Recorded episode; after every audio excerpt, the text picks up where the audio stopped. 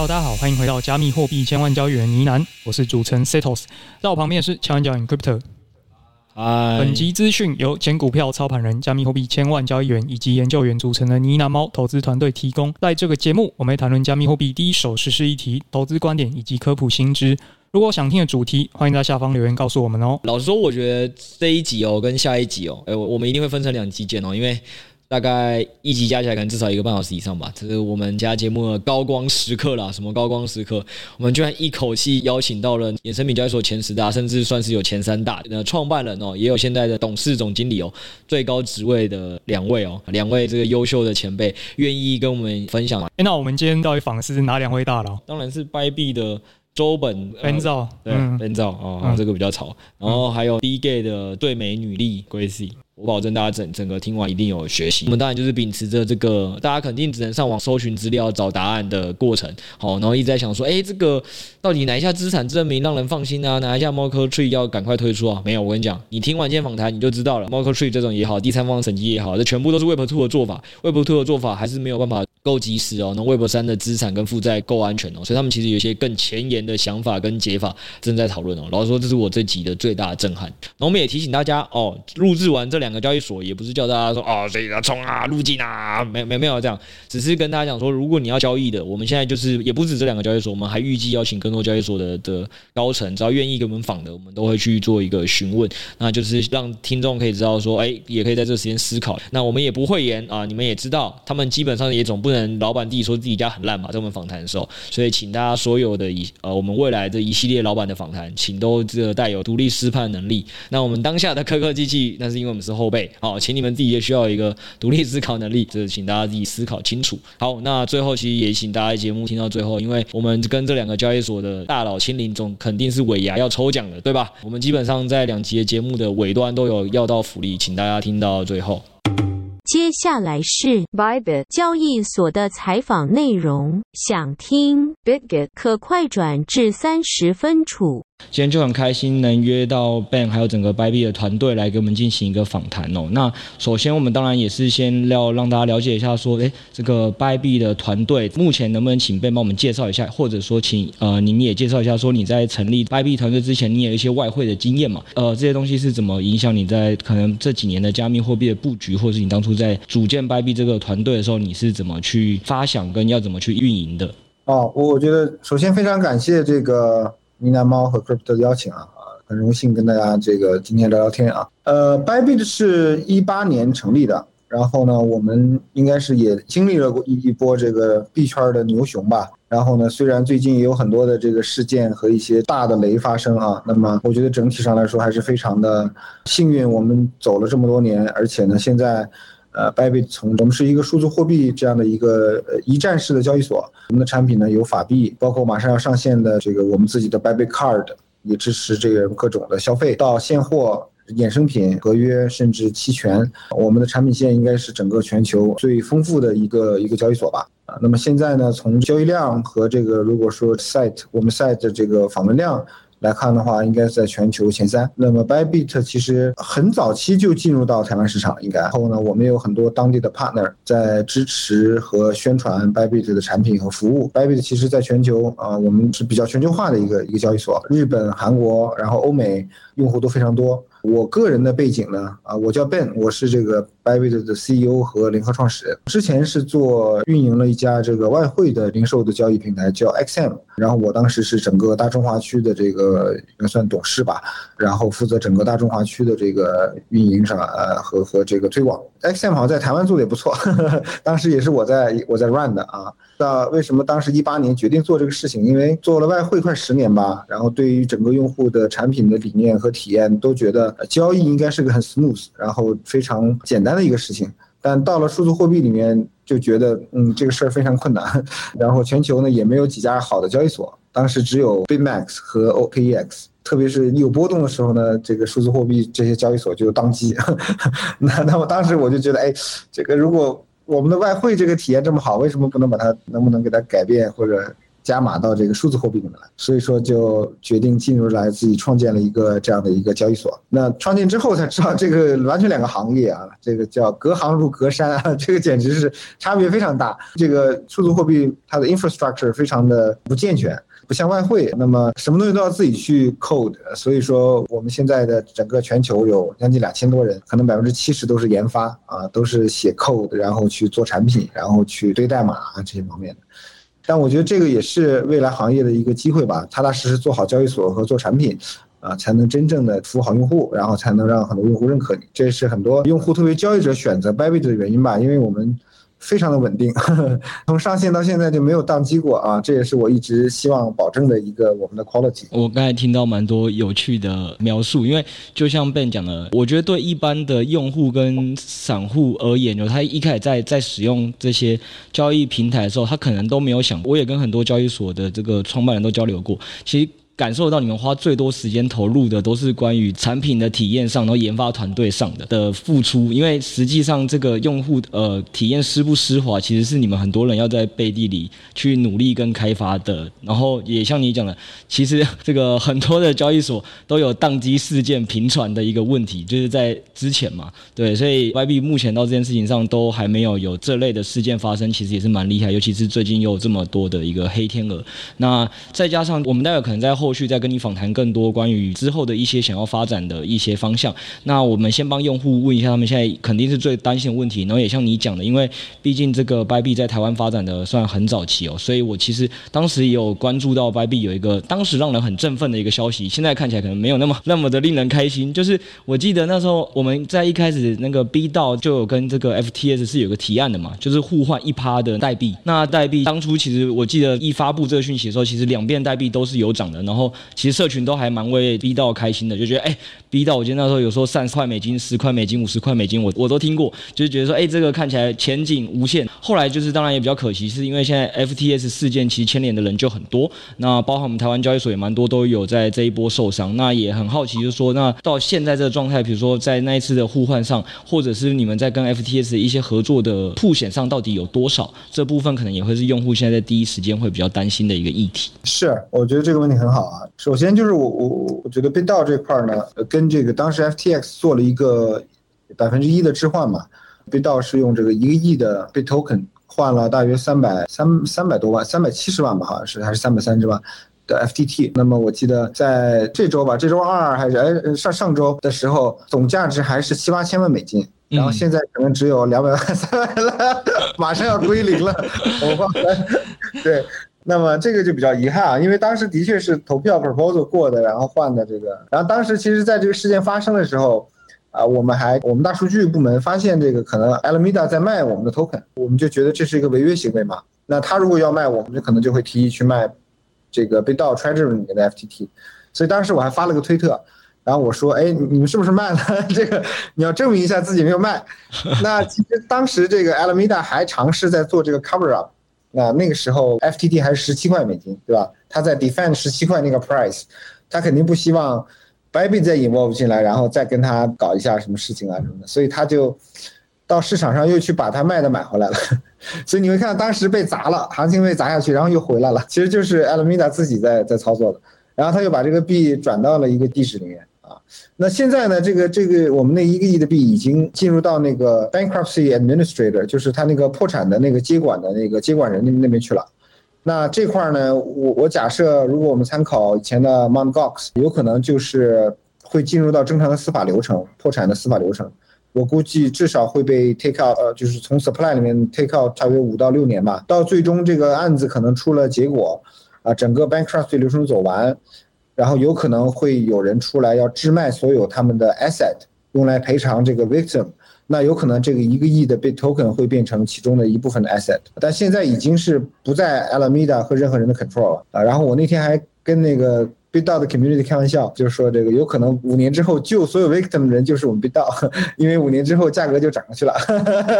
OK，懂意思，懂意思。哎，所以。其实这件事情对我那时候有印象，说你有发推，然后阿尔米达那边还有回复说，哦，我们现在先在忙，我们之后再出证明给你，我们没卖，就是那时候嘛，我我我知道他们那时候推特一直会发这种，所以从刚刚听你的说法，就是说，呃，现在呢，某种程度上币还被动通缩了，因为有一亿一亿颗的 bit 是直接就锁在那个破产程序里，现在大家也动不了，没没有任何人可以动了。对对对，对，这是一个。那所以另外一块就是说，好，那 bit 这边的部分我们了解，所以以刚刚来讲，就是说你们现在在这。应该说，在这次事件受伤的曝险，就我的理解，就是那一趴的 FTT 归零了，算吗？还有其他的部分吗？那 bit 到这边是没有的啊。对，那我再说一下，其实 BitDAO 跟 Bybit 的关系，呃，很多人把它认知为 Bybit 的平台币，但它呃怎么说呢？的确，bit 到是我们 Bybit 整个应该是我们来 contribute 来 sponsor 的一个项目，但它其实的这个实际上这个 foundation 是跟我们完全独立 operate 的。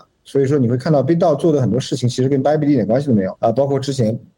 b i d o 这个投的 Game Seven 支持的这个 EduDAO，以及这个什么 Pledger DAO 啊、Africa DAO 啊这些，其实是跟 Bybit 的整体交易所的生态并不是非常相关的。那我们当时做这个事情是觉得 Web Three。道将会是未来的一个最大的一个未来的方向的走势，然后我们是希望通过这样东西去去 support 这个项目的。但但是为什么讲这个话题呢？因为我觉得对 B 道还是非常的 bullish 的，因为 B 道通过一年呢做了很多 sub d o 但是感觉其实 sub d o 对于这个 price token price 并没有 reflect 出来。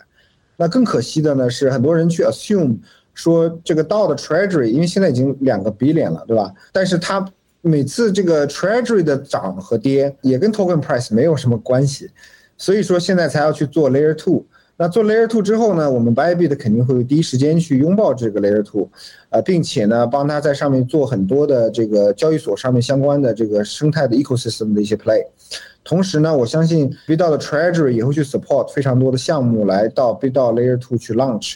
那这样的话呢，其实未来的这个 token 的这个应用场景就会很多。那也是为什么我我们对这个事情还是非常 bullish 的，还是非常 support 的。那刚才我们也可以理解到说，Ben 这边有很多条是对于未来 Web3 的想象跟路径，但这些东西都不拖，它需要花时间去 build，需要花时间去让用户相信。那回到现在这个节骨眼的时间点，大家可能是会更担心的说，哎，到底我们还能不能信任任何一间的 CFI，或能不能信任 Bybit？所以大家现在都在问这个问题嘛，就是说，哎，这个资产储备的证明准备好了吗？那你们的 Merkle Tree 的 POR 的清单到底什么时候这个计划才会确实的宣布出来？那这些的部分不知道你们目前的进程是如何？对我，我们其实呃，我我觉得现在交易所通过这个 FTX 的事件之后呢，整个行业也会 由此吸取教训，并且我觉得剩下的交易所肯定都要去 prove 他们是没有动用过客户资金的啊。那么所以说，目前为止交易所做的，市面上大部分交易所现在做的都是先把这个钱包信息展露出来。然后让用户能够看到这个钱包信息。那当然，Bybit 在内，我们也已经把我们的钱包信息展示出来。那用户可以看到，我们是一个非常 clean 的一个 cold wallet 加 warm 和 hot wallet 这样的一一整套的一个 custody 的一个 solution。呃，那么我觉得下一步要做的呃中期方案，呃 midterm 的一个 solution 就是这个 Merkle Tree。Merkle Tree 呢，我从技术层面其实就是给所有的平台内的用户 UID 做一个呃 snapshot，然后呢把这个信息呃每个用户的 UID 加的它的 balance。Snapshot 以后 package 到 Merkle Tree 里面，把这个 tree 给到这个一个 auditor，然后呢，同时再把你的钱包给他，证明这个钱包是你你所属的。然后这个 auditor 对比钱包余额跟用户用户的这个这个总余额做一个呃 audit，然后做一个 check。同时他也会来 audit 这个公司内部的 liability 以及公司的 treasury。那这个信息是不会公布出来的，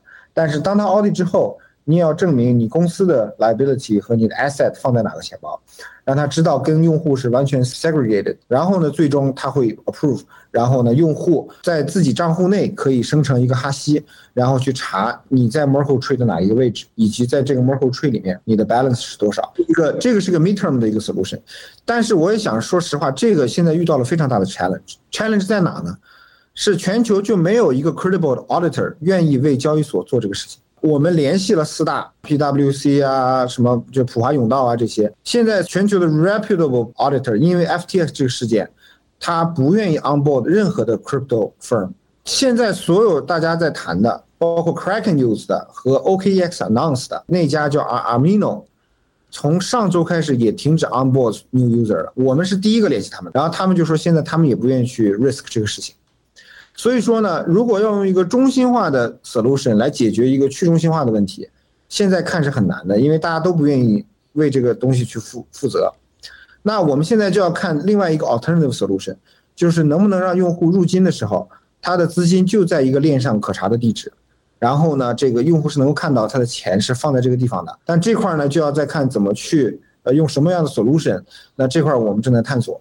但 Merkle Tree 这个呢，我们同时也在联系。其实现在最大卡点是找 auditor，愿意为 crypto 交易所来 vouch 的 auditor 不多。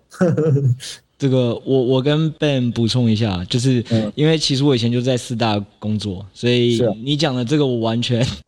我们联系了，我们联系了，他们就直接拒绝我们。对对，我知道，我知道，我也直接说，因为我这个其实就用我之前四大的经验，有跟我的用户做过这个东西的介绍。逻辑就是以前我们会习惯 Web Two 的资产等于负债加权益嘛，所以你就是这三端你都应该要去找到一个第三方的审计，去审计完之后，大家才会对他比较放心。因为之前呃，为什么美国有发生一个安龙案的原因，就是说这件事情呢，如果你都是用。一般的公司自己的账就就当做账，没有一个第三方的审计机构去帮你再做一个见证跟背书。就像你讲的，其实你们为什么需要找他们的重点，就是因为大家现在可能没有办法对任何一间企业，我我不是说纯 crypto 企业，是大部分企业都没有办法直接相信他们的账，所以在这个时候他们会需要一个政府赋予他们的就是四大块这个信心跟经验的机构，说，哎，起码他们出出来的，呃，不不是说一定不会错，舞弊几率一定还是有，因为企业可能还是有机会去诈骗到某些四大块的审计人员，那四大块审计人员也有可能自己有一些自己的业绩需求去舞弊，但总之这件事情会大大降低。我们讲都是一个几率值，所以在这个逻辑底下，我都会跟我的听这个听众讲说，如果你现在直接因为看到说，因为大部分你们现在都是习惯把这个资产是放在那个跟 Nansen 合作嘛，但是老实说那个东西你也不能直接拿东西就就武断的判定说，哎，所以谁一定特别安全，谁一定特别不安全，因为这个资产也是一是这个交易所自己公布的，那有没有经过人家？呃，审计证明说这些东西一定确定都是他的钱，还是怎么样借来的、挪用来的？其实我们也说不准。那看完资产也没有用，因为其实还要把负债跟权益一起看了，你才知道嘛。因为这次问题就是，FTS 就算号称账上有十十亿资产、一百亿资产，那他可能负债其实更多。这些相关的都是一个问题。那今天跟你聊完之后，我觉得蛮好的，是因为大家都一直在期待说这个 Mo 呃 Merkle Tree 的方案赶快出来。然后就像你讲的，现在业内也在盛传说哪三家大家可能可以。做，但听起来其实实际上很难找，也很难联络。呃，我觉得有 solution。现在，嗯、就是其实 rely on 一个中心化的机构来帮你做 audit，其实还是有很多问题的，用户还是不放心。我是想说，Web3 的问题要用 Web3 的方式去解决，所以最终可能还是交易所的 custody 应该上链。然后呢，这个其实现在面临的链的问题就是说，这个手续费太高了嘛。那如果每一个用户的交易都要做一次清结算，那你这个手续费没有人能承担得起，所以我们其实也在探讨，看看要不要跟其他几个交易所联合起来做一个联盟链，然后这个联盟链呢，做这个广播和这个真正的这个交易的这个认证和这个清结算的这个东西，然后客户的资产放在一个三方的一个多钱钱包里面，用 MPC 的方案嘛，用户有一个 key，交易所有个 key，然后这个联盟链有一个 key。那当用户 request 出金的时候，只要他到联盟链上去 verify，那么他就可以出金，呃，所以其实是有一些 Web3 的 solution 能够彻底的解决这个问题的。那这个不光是解决了 proof of reserve，还解决了一个，其实这个钱交易所就没有办法在个人决定能不能移移用了嘛，因为你一定要有个第三方啊。三方要如果只要两方签名，对吧？他要么去跟联盟这个链去做呃 proof check，因为那边他会把这个交易信息全部打包过去。那现在的问题就是这个联盟链怎么做？那这个联盟链肯定要不能用以太坊什么玩意儿的，那那这个手续费又太高了吧？那就是可能多加交易所，再加几个我们认可的这个机构，然后去做这个 node，然后把这个手续费变成零零手续费，只是用来做广播用的，大家信息传递啊，这样的一个 solution。所以我们也在看，在探索，但我觉得这个是 ultimately 解决这个问题的 solution，肯定不是就中心化交易所，就你中心机构，大家还是会怀疑它的，对吧？对对对，我刚才就有讲嘛，说还其实还是会有舞弊几率，只是高还是低，所以就像你讲的，上链肯定是最保障这件事的，但。对，所以我说我今天其实跟你聊完之后，我觉得蛮开心的是，感受到更前沿的大佬们都已经想到哪一个层面了，就是还不只是上链的问题，是上链其实手续费对你们来讲也很贵，所以这件事情又要怎么样零成本的去做，然后甚至其实听到就像你刚才讲的是，这个可以完全杜绝以前就是单一交易所就自行可以挪用用户资产这件事情，起码现在会类似有个比较第三方的组织，我们当做它是一个非盈利组织也好，因为我我还是得用 Web Two 的一些名词解释给我听众听，它可能是一个非盈利的组织，它可能是一个。呃，监督的机构，但总之它并不是一个交易所可以决定的。它是多个人组成的一个联盟链。对对对对，一个可能有二十个 node 的一个联盟链，然后这二十个 node 要达成一致，然后去共识 verify 所有的这个交易信息。那这样的话就能解决一个不光是 proof reserve，还有一个就是挪用客户钱，你想挪都挪不了。现在中心化交易所还有一个问题，就是当他的这个创始人被抓了，或者出出车祸了，对，钱又又又又没了，对吧？那客户也会担心。但你如果用这套机制，呃，即使你交易所有问题了，它只要跟联盟链 verify 就能保证出金。那么交易所只要做好这个正常的交易和撮合就 OK 了。所以我觉得这个有可能是一个未来的长期 solution。但这件事情现在听起来也会，我我感觉现在有没有被 involve 在这个联盟链计划，就是等于有种上是你现在有没有办法一起制定产业的标准跟行规？所以现在听起来感觉 Bybit 是在这件事情是有主导地位，跟也一直都 involve 在这里面的，听起来是这样。我们反正会积极去去。去 take 这个 initiative 先去做，然后去邀请一些交易所啊和一些其他行业的人来参与到这个事情里面。但这个东西肯定要也要看怎么去具体的条款怎么去制定啊，然后大家达成一致啊。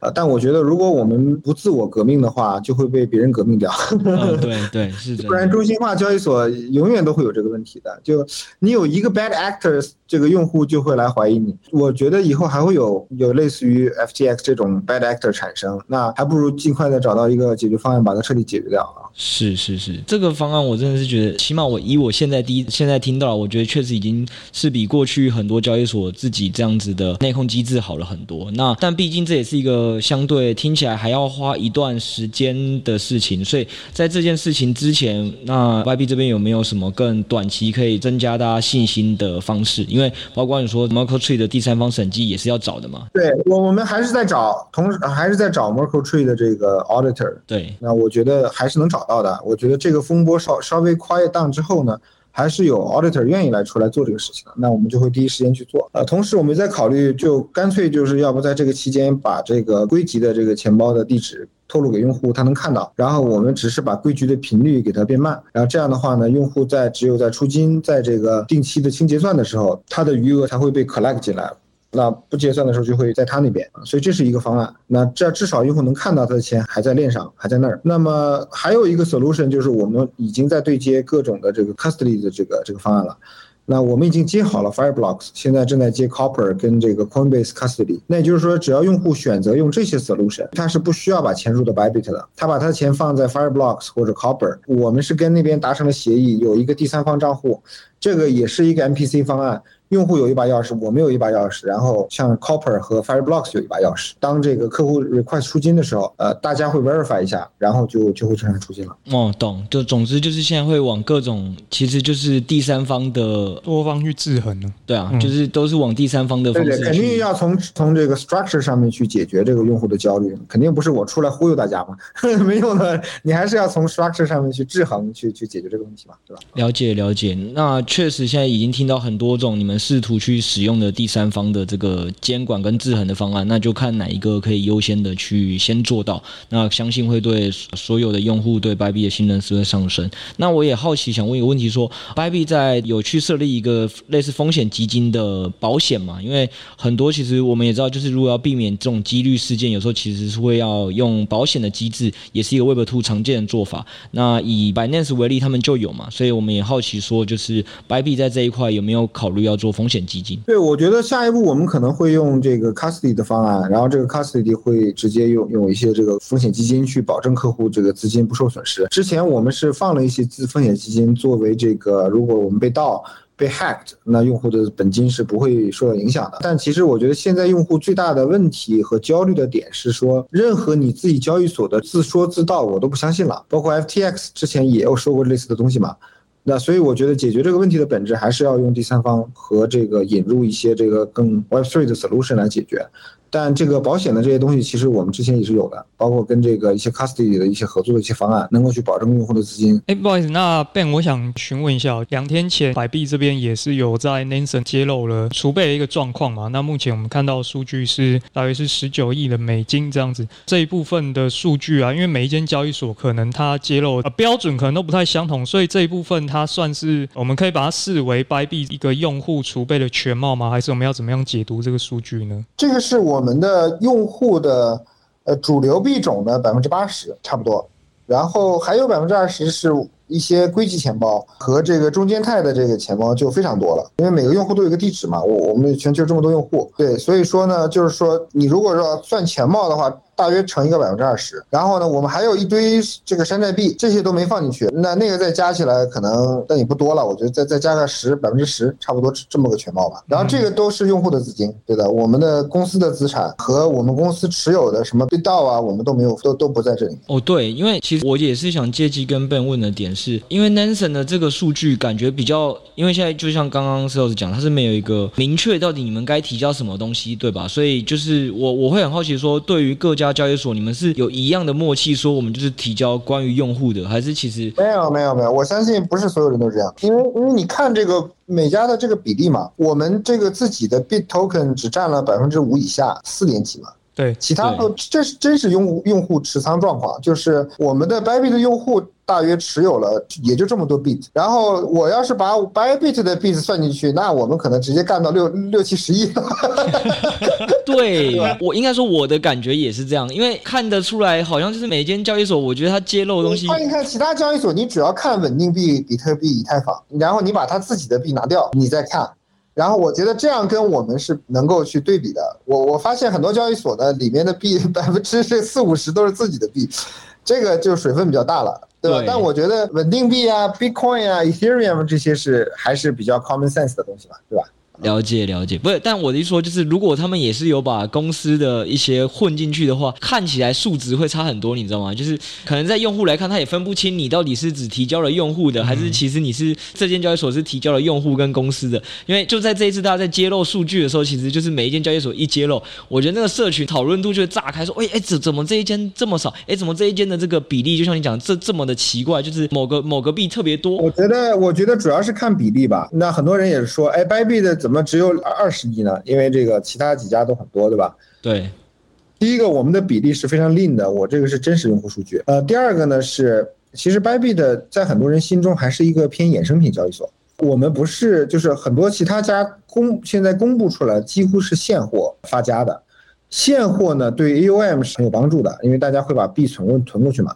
那你想来 Bybit 的用户几乎都是 trader，trader 他是不会把很多钱都放过来的。但是它能产生的这个 volume 和 open interest 是非常高的，因为它是来交易的，对吧？所以我觉得这个是 Bybit 从一个交易所的 nature 上面跟很多交易所可能也不太一样的。对，所以这个我们也是要借机教育用户，就是你要先从一间交易所的商业模式去分析哦，然后不是单纯看数据直接横向对比，因为每间交易所如果它主营的业务是不同的，你不能把资产管理平台跟交易所的这两个直接拿起来比，那肯定一它的这个 AUM 会有差。然后我也认同 Ben 说的，就是。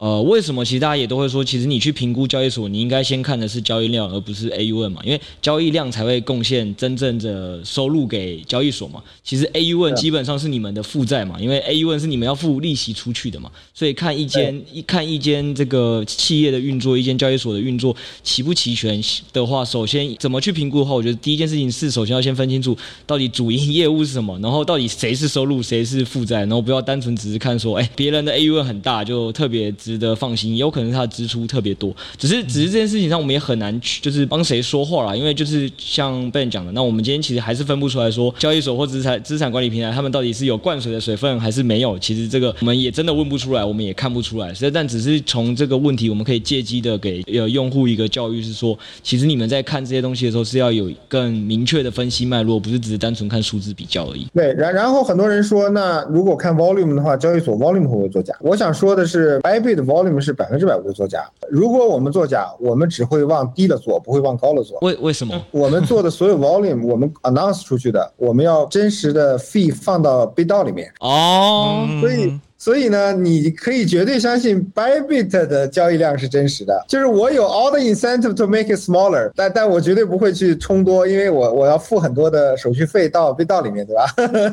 所以我们在这块一直是很 transparent 的。对，这个倒是我觉得比较多用户。就现在讲完，大家一定都会瞬间通了，但是一般不会直接连接的两个点，因为我们以前在审计的时候，其实也会，就是我们会去分。哪些是重点科目，哪些非重点科目？那些重点科目为什么你要加强审查？因为这些重点科目通常是企业最容易去舞弊的地方，因为他们灌水这些项目，灌水资产嘛，然后缩小负债嘛，它的这个报表就会比较漂亮嘛。那这件事情就是从 Ben 跟我们讲的角度是说，你要先了解他们的方向跟别人可能不一定是一样的，因为他们基本上每灌水一分资产，他要实实在在的拿出钱来。投到 B 到身上，所以它到底有没有这个必要？这个是大家可以去判断的。对，这这个也蛮有趣的。我之前之前没有特别去把这两块做个联想。接下来是 Bitget 交易所的采访内容。今天很开心，就是我们能邀请到这个。Gracie 来跟我们做访谈嘛，跟回答一些现在大家最在乎的一些问题。那也就是说，让可能不认识 Gracie 的听众，再麻烦 Gracie 再帮我们再介绍一下。因为就我们所知，你的背景是在加入 BG 之前，其实你也是有其他的创业经验，所以代表你加入 BG 前，你就有一个观察期，就是你心里可能知道，哎，或你想象中的 BG 是什么？那你加入后有什么样的一个呃新的布局跟营运的一个方向？那再来，我们也知道你是一个非常高的学历的人，就是。毕业于新加坡大学，然后也是有计划要去那个麻省理工学院那个攻读工商管理硕士学位嘛。那这些都对于，比如说你在整个国际交易所的营运跟布局上，你有什么样的看法跟经验，可以跟的我们的听众做分享？好呀，嗯，好，先做一下自我介绍。大家好，我是 Gracie。我在这个大学的时候学的其实是应用数学，就是一个理工女来的。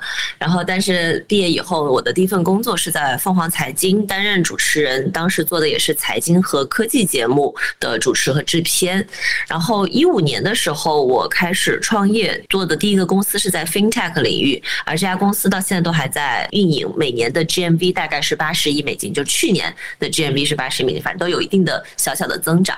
呃，然后一七八年左右开始做 VR 和元宇宙的行业，但也差不多是，其实从我做主持人的时候，我就开始小额、很小额的买过一点比特币，因为那个时候我有朋友在做这个领域，然后他们相当于是带我入行吧，然后这帮朋友现在已经是行业里非常大佬的人了，我也不说具体是谁了，但是就是可能说出来也算是，嗯，就大家都会知道的名字，然后 anyway。我在呃一七一八年的时候，也就是说我可能开始在做 VR 创业的时候呢，比较多的购买了虚拟货币，然后开始做一级市场和二级市场的投资。那一级市场就是会直接的投入一些项目，所以我认识 big gat 的创始人其实是这么一个契机，就是说我自己在投的一些项目里面包含一个叫 big gat sorry big keep。就是它是一个 decentralized wallet，也是 Bitget 的一个姐妹公司。然后这个项目差不多一年多以前投进去，看到了交易所巨额的增长。然后我们的创始人当时就说：“哎，我们想要找一个什么什么 profile 的背景的人，大家呃投资人们有没有推荐？”然后我就哎，我就自己举手说：“哎，其实我觉得这个 profile 跟我还挺符合的。”然后我就从这个投资人变回了创业者，然后变成了公司的这个。团团队成员，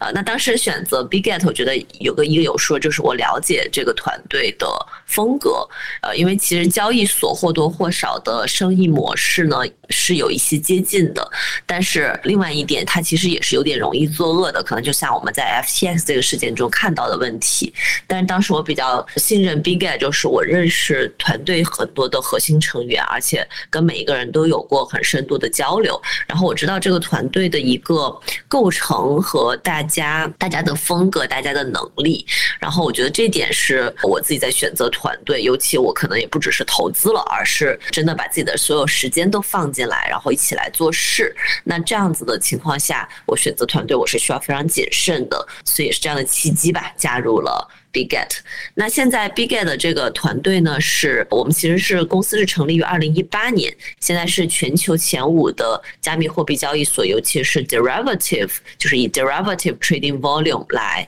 定义的话，呃，那我们现在服务了有一百多个国家中超过八百多万的用户。这个交易所的一些可能与市场上，就像刚刚提到的，就是很多相似的交易所或多或少 offer 的这个 service 和 product 其实是相似的。啊，我们有一些特点，比如第一个是我们的 copy trading，这个是我们最强的一个 flagship product，可以让一些用户去 copy trade。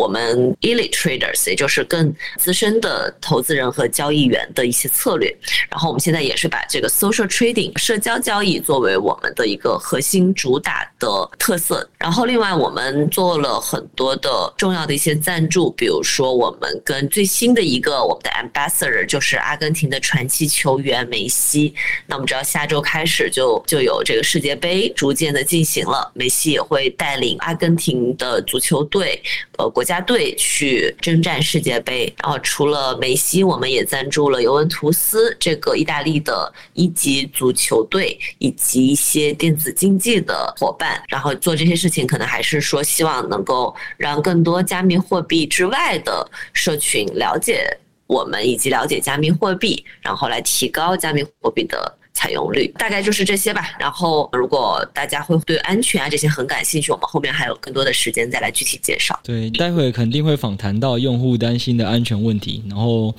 刚刚听到 Grace 的介绍，确实让我想起一个很熟悉的故事跟背景，就是你讲的有主播身份啊，也做过很多一级投资啊，然后在行业很靠前的，就我们老听众应该都不陌生。我我们也有聊过。然后刚才介绍很多事情，其实也都听得。到一些可能是传统的那种，如果只是单纯做产品啊，或者是技术开发的那些公司，可能比较不会这么去重点关注布局的。比如说，现在在这个世足赛很夯的当下嘛，梅西啊，然后或者是很多的球队，你们都有去进行赞助跟布局。其实我觉得这些东西确实都是很明显会跟其他交易所的这个运营方向还是有所突出的，这是第一个。然后第二点就是刚刚也讲了，你们也意识到很多的产品其实会跟其他的是有点类似的，所以在这个部分上，其实你们也会自己去思考说，你们应该要主打在哪个方向。那在这个主打方向上，现在听起来就是你们想要让交易变得更简单嘛，所以就是你们会 focus 在这个 copy trading 的这个部分。大概我刚才理解是这样。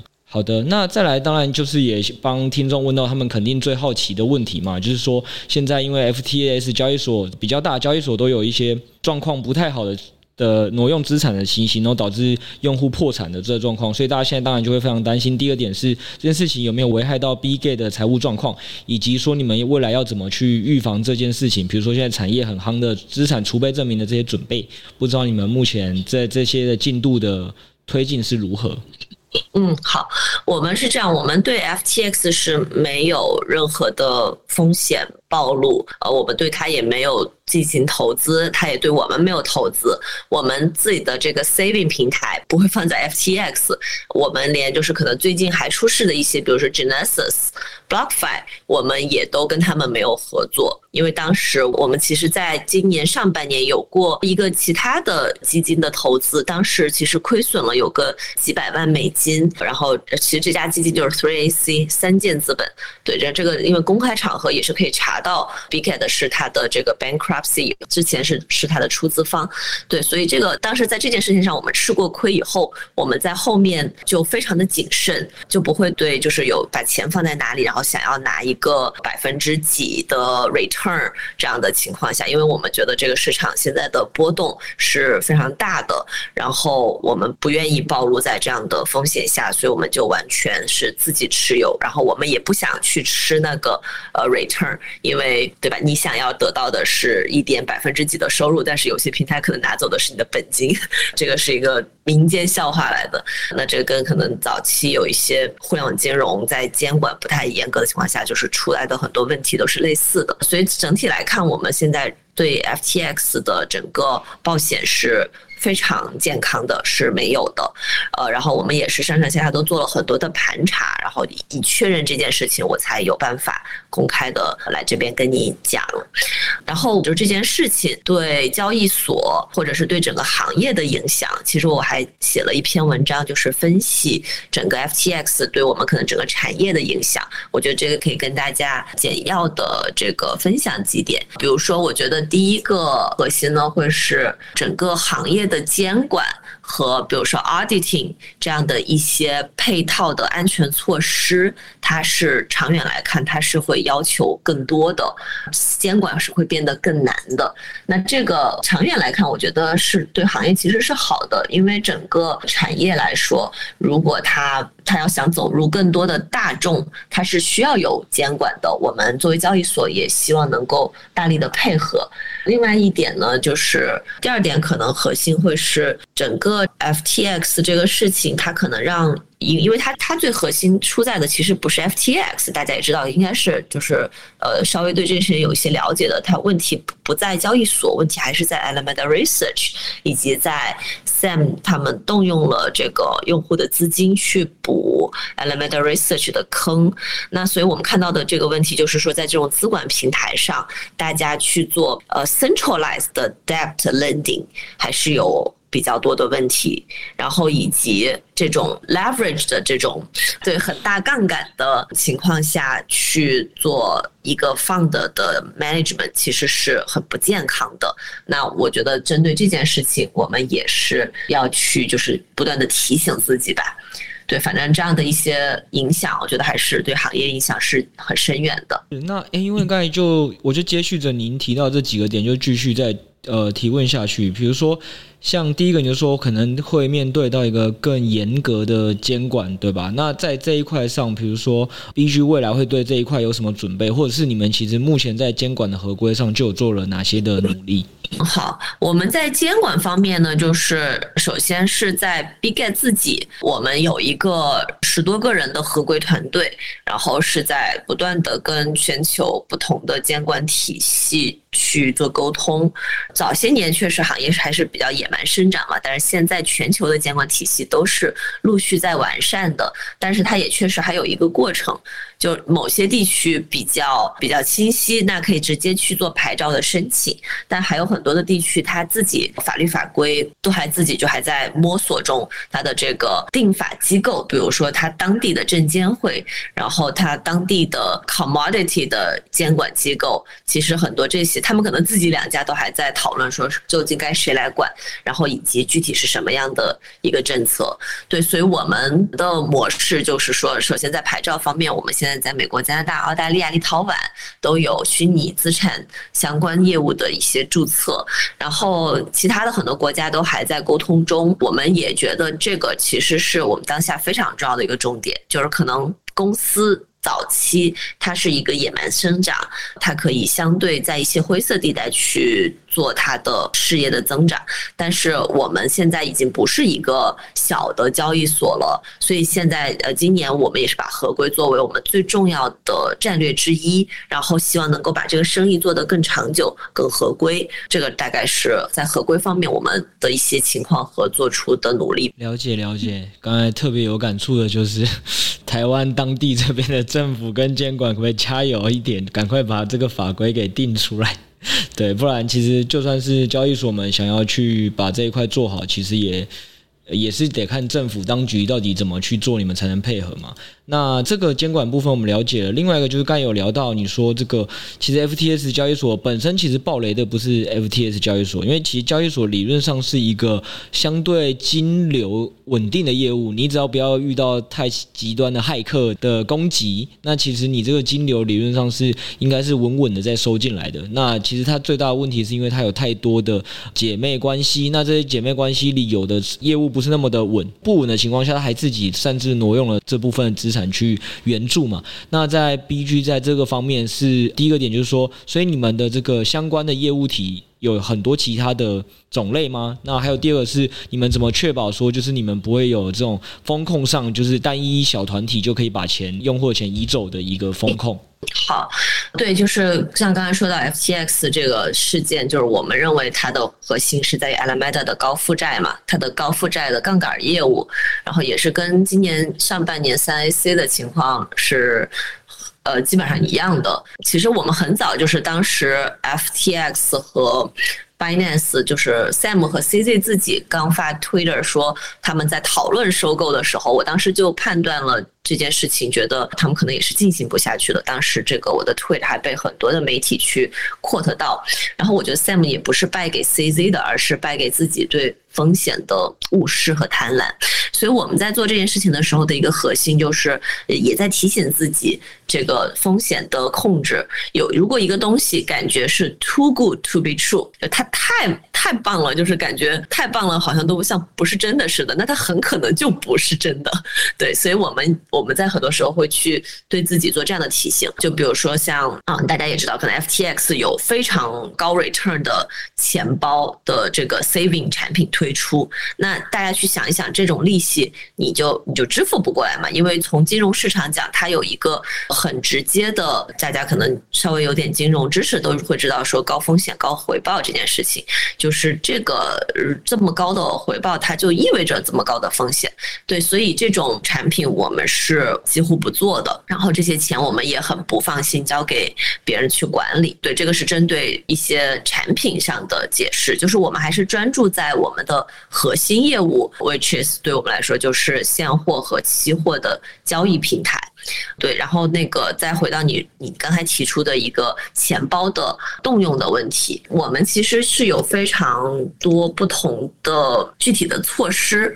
大概就是说，我们的风控和安全角度有很多不同的动作，大概是我们在五个方面吧，有比较确切的一些 security 的 measure。比如说，第一个是叫做钱包的安全，我们有分，我们会把它按照冷热钱包去分开，然后会有一个 multi signature，就是这回到你刚刚提到的说，小部分的人去动用到。用户的钱包，那我们这个 multi signature 其实就是相对来讲去解决这个问题，就是我们的创始人自己他也是动不了的，他是需要有很多的人来帮他 multi sign，这个 multi sign 了以后才可以有一个 wallet 的一个挪动，但是我们当然是不做这件事情，所以当然我的核心就是我们有一些 multi signature，有一些 withdraw protection，然后也有冷热钱包的分离这样的一些针对钱包的安全措施，然后除此之外还有几个维度，比如说我们。会会有这个 KYC，有 AML。Anti-money laundering，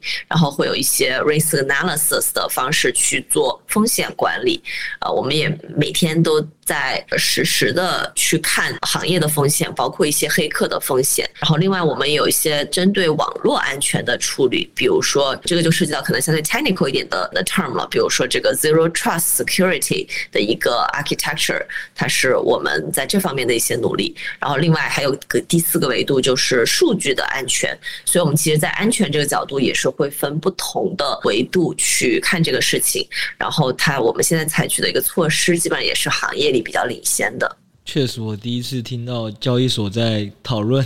安全的这个构面里有分到这么的细，就是有这五大构面，然后这每个构面再去分更多的小细节。虽然可能这些名词如果大家直接去搜都会有看过，但我觉得有一个这么在访问的当下就可以直接讲出来五个，那就代表说，其实在内部准则跟规则里，其实你们确实是有这样子的规章去让大家可以去有所遵循。对，那再回到一个本身是说，因为好的，那大概了解到你们在这个关系企业的控管也好，或者是在这个团队的控管也好，其实这部分都已经有在控制。那呃，回到现在，可能社群会短期比较在意的几个问题是关于交易所自己本身有没有就是资产储备证明，或者是怎么去在这个 Merkle Tree 上面去验证说他们的用户资产是不是有存在交易所钱包，或者是有没有风险基金这些，不知道你们这个相关的进程跟安排是怎么样？嗯，好，嗯，没问题。CZ 当时在十十月九号左右说出这个呃 Merkle Tree Proof Reserve。他认为交易所应该要推出，然后给到大家更多的 transparency。我们大概是在那个的二十四小时内，我忘了具体的，反正就是很快，就是几个小时吧，我就发过 Twitter 说我们也会推出。所以我们其实很早就算是响应 C 的这个号召，然后也认为。transparency 非常重要的一个交易所。然后这个 Merkle Trip Reserve，我要跟大家稍微 clarify 一下，就是现在有一些交易所推出了一个叫 Nansen 的呃所谓 Pro Reserve，呃目前出来了的，但是其实还没有哪一家推出了 Merkle Trip Reserve，因为这个 Merkle Trip Reserve 它本身是需要一些时间去准备，它需要编程，就是它需要技术团队来针对区块链的东西做编程，它需要 auditing 的团队，甚至都不是说内部的 auditing，应该是外部的 auditing，然后。去对它做审计，它是有很多的这个。操作在里面，而这件事情我们也已经开始了，所以我们现在还没有办法对外去提供，因为它在进行中，等它做完了，它就会推出来这个 Merkle Tree Proof Reserve。然后，但是现在有些交易所它上的那个 Nansen 的 Proof Reserve 呢，其实是我们认为有一些问题的，呃，因为那个评估它只是一个实时的一个截图，你可以理解为就是一个瞬间的一张拍照。那这张照片上讲的是说，这个瞬间我的 Reserve 它分散在哪几个？不同的虚拟货币，然后就像可能我们看到有一些交易所，它好像 Shiba 还是 Doge 非常多，就是这种就是比较奇怪的 meme 币，它占了很高的比例，那它可能就有一点点的问题，或者是自家的虚拟货币自己发的平台币占比很多，那这也是一个问题。它虽然能够证明这个，但是它解决不了说这些资产其实是可以临时介入的。就是前两天我们也知道一些其他家的交易所，就是有一些新闻出来嘛，就是说，哎，我这个交易。A 交易所把钱转到了 B 交易所，然后后面又退回来，那大家觉得，嗯，你们交易所和交易所之间在这转什么钱就很奇怪，对，所以这个其实也是也是一样的逻辑，就是说这个资产可以是临时介入的，而我们认为这个根本就就解决不了问题，对，所以我们其实也在除了说刚才说到 Merkle Trade Proof Reserve，我们是在呃按照我们之前承诺推出的时间，按当时我们的宣发应该差不多就是就当天来说一个月内，然后现在一个月左右。然后现在我来看这个时间大概是三四周左右，我们会退出来，对。然后呃，除此之外，我们也想在从更根本的问题上去论证说如何解决交易所挪用客户资金的方案。而且这个事情可以跟大家小小透露一下，就是我们也在联合一些其他的交易所一起来讨论，就是说去制定一些行业的准则或者是一个行业的一个标准，然后各家都去 pour in 一些资源，然后让。这个行业可以更加健康的增长，对，所以这个我们在更确切的一些情况出来之后，也会跟大家做更多的进展的更新，对。然后除了这个 Proof Reserve 而外，我们其实还有一个 Protection Fund，大家可能知道币安有一个类似的 Protection Fund，就是 SAF，大概它是一个十亿 U 的自有资金的一个安全基金。我们今年上半年，呃，我们中中旬吧，今年年中是推出了这个。Protection Fund，然后我们当时是两亿 U 的自有资资金掏出来，呃，大家知道，就是说这个自有资金和虚拟货币的这个用户的资金完全是两码事儿，这个部分的钱用完全是用的是自有资金，而且我们在最近就是 FTX 出事以后呢，我们把它又涨到了三亿 U，就是能够能够给大家更多的放心吧。对，这个就是大家也懂，就是即使是交易所又能有几家，币安也只有十亿美金啊，我们有三亿，我们应该是应该是第二大的。了，可能就是仅次于币安的这样的一个呃 protection fund。对，如果有别家比我们这个更大，也欢迎大家跟我指正一下。对，我我网上简单搜了一下，是没有看到更大的。对，我们觉得这个基金其实这个我们一方面是说放三亿 U 在这里，另一方面我们也承诺了市场，这个是三年内不会动的。那怎么证明我们没有动，以及怎么证明有这个钱在这里？就大家去 Big Get 的官网去搜索 protection fund，Google 上搜 Bitget。Protection Fund 就能够搜到这个的网站，然后里面可以看到这几个是 Open Wallet，就大家去看实时的这个钱包数额，它里面有 BTC 有 USDT，呃，可能后面我们会换一些有些 USDT 再到 USDC，但是 anyway 我们不会不会在这个里面放除了这三个虚拟货币而外的其他币种，因为这三个就是相当于所谓的大的主流的虚拟货币，我们也只认为就是。就是这个方式才能够证明我们的实力，对吧？里面放一些奇奇怪怪的自有的虚拟货币，那你说它是什么价，它就是什么价嘛？那这个就就不太合理。对，我们也是用不同的方式吧，在向外界去证明我们的实力，以及去呃让大家看到更多的 transparency。Grace 这个回答我是这个蛮有感哦，因为真的就像他讲的，如果交易所们都良性竞争哦，都要争第一大、第二大，把这个自有的资本额的那个钱包越往上增加，我相信对所有的呃使用者肯定都会是好事。然后这个其实呃也跟 Grace 快速的介绍一下，其实因为我之前有四大块的背景啊，所以其实我的用户我都有教育过他们这件事情，就是像你刚才讲的投资者保护基金这种自有资金，你如果要说可能会比较像是股东自己拿出来权益里的资本额这一项，它是基本上不可动的，所以这个金额越大，就是通常金管会的监管啊，或政府的法规，通常也是优先监管这一块，就是你的自由准备率到多少，那个数值越大，是对大家的第一层保障。所以如果这个数字越高，确实是这个对用户肯定是越好。那这是第一个。那第二点就是，其实 Nansen 上的数据啊，它顶多就是像你讲是一个资产的快照。那资产快照为什么相对来说不是那么的有意义的原因就两个嘛，一个点就是说这个资产的快照它到底有没有含了用户的负债，其实你还是不知道。我也是可以把一百趴的用户的的钱全部放进去，然后宣称这是我资产。那或者是我有别人的负债借过来呢，我也宣称是我资产。所以这件事情本来从第一个层面来讲，它就不太有说这个资产有多大，就是资产一定可以呃 cover 你的负债。那第二个点也是，其实缺乏第三方审计，缺乏第三方审计，就是还是在以前在美国，其实两千年多的时候安龙案也都会爆发，就是对没有第三方审计，其实这件事情基本上都是还是就是。信者恒信，不信者恒不信，所以其实这件事情是没有办法真的保护大家的啦。所以在这件事情听到你们说，哎，其实你们一个月就会可能有一定的进程去达到第三方审计资料，我想这件事情对大众也是会放心。然后，其实这件事情我也觉得蛮有趣的，因为其实我今天不是也跟另外一个就是交易所的创办有聊聊吗？他有跟我聊到说，就是。我觉得应该是同一块，就是在讲说这个行业其实现在可能想要再有一个自主的第三方的审计，所以也不是打算要透过那传统 Web Two 的那种四大块的审计方式去做，是有想要制定一些行业规则互相约束的这样。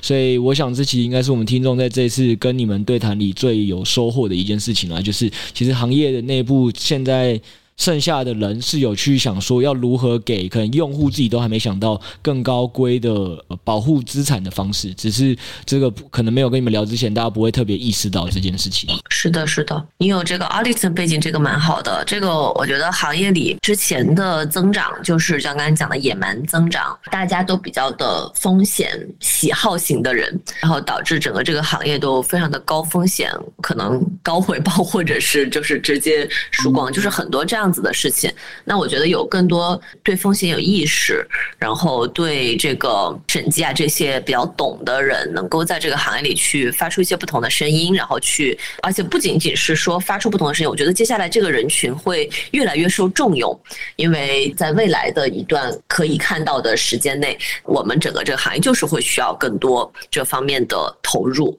不管是人才的投入，还是资金的投入，还是就是用户对它的一个期待，都会更高。对，所以我觉得这个话题还是非常非常有时效性，以及非常非常重要的。对，所以啊，也感谢这个 Grace 刚才给我们的回馈。然后确实啊，因为其实我也呃，就我有四大块跟银行的经验，所以其实在这次 C D 跟 FTS 的这个推特吵架中，我就有直接叫我们家群友跟他们分析说，你们打开银行资产负债表，你们。如果看到那个正常情况下是没有一间企业，呃，先撇除后来 FTS 自己这么混乱的挪用的资产，我说正常情况下本来就没有不一间企业有办法面临大量的挤兑，呃，然后是不会出事的，所以那时候我就提醒大家要要跑。那后来果然这件事情是不到一两天的时间内就钱就已经领不出来，对。好，那听完刚刚百币以及 Biga 两大这个交易所的回答呢，当然今天我们也是有一些福利要来放送的。那百币这边呢，我们已经在 Facebook 还有 IG、Twitter 都有抛出了。我们会抽 Azuki 还有百币他们联名的这个 NFT 款式，那是限量的，所以我们有特别给呢喃猫的听众们一个福利啦，新用户就是可以抽三个 NFT 嘛。那不过到今天这个在听的当下，可能时间已经过了，那也没关系。如果旧用户呢，呃，你是使用我们呢喃猫这个注册码去注册的话，那我们会额外去抽一个 NFT 是给这个旧用户的。那此外呢，旧用户还可以再抽十组这个三十 U 哦，十组三十 U，所以旧用户们。没关系，我们有帮你们再要福利的，太佛了吧！佛新公司新旧用户都照顾哎，新旧用户都照顾。那至于 Bitget 这边呢，我们礼拜三的时候再来跟大家做公布，大家敬请期待一下。这两大手间都有来放送福利啊。谢谢爸爸，真的，我们跟他讲说，哎、欸，你不能只有拉新活动啊，旧用户也是要有啊，他们才真的紧急帮我们再升了 NFT 名额，跟送了十组三十 U 的赠金哦，还有其他福利哦，好不好？所以这个群友只要是有用过呢喃猫注册连接的，千万不要放弃，好不好？不论市场多熊，该撸的还是要撸。那今天就在在这边，谢谢大家。对，那周三还有下半段，大家记得不要错过下周三。还有，今天就先跟大家聊到这边喽，大家拜拜，拜拜。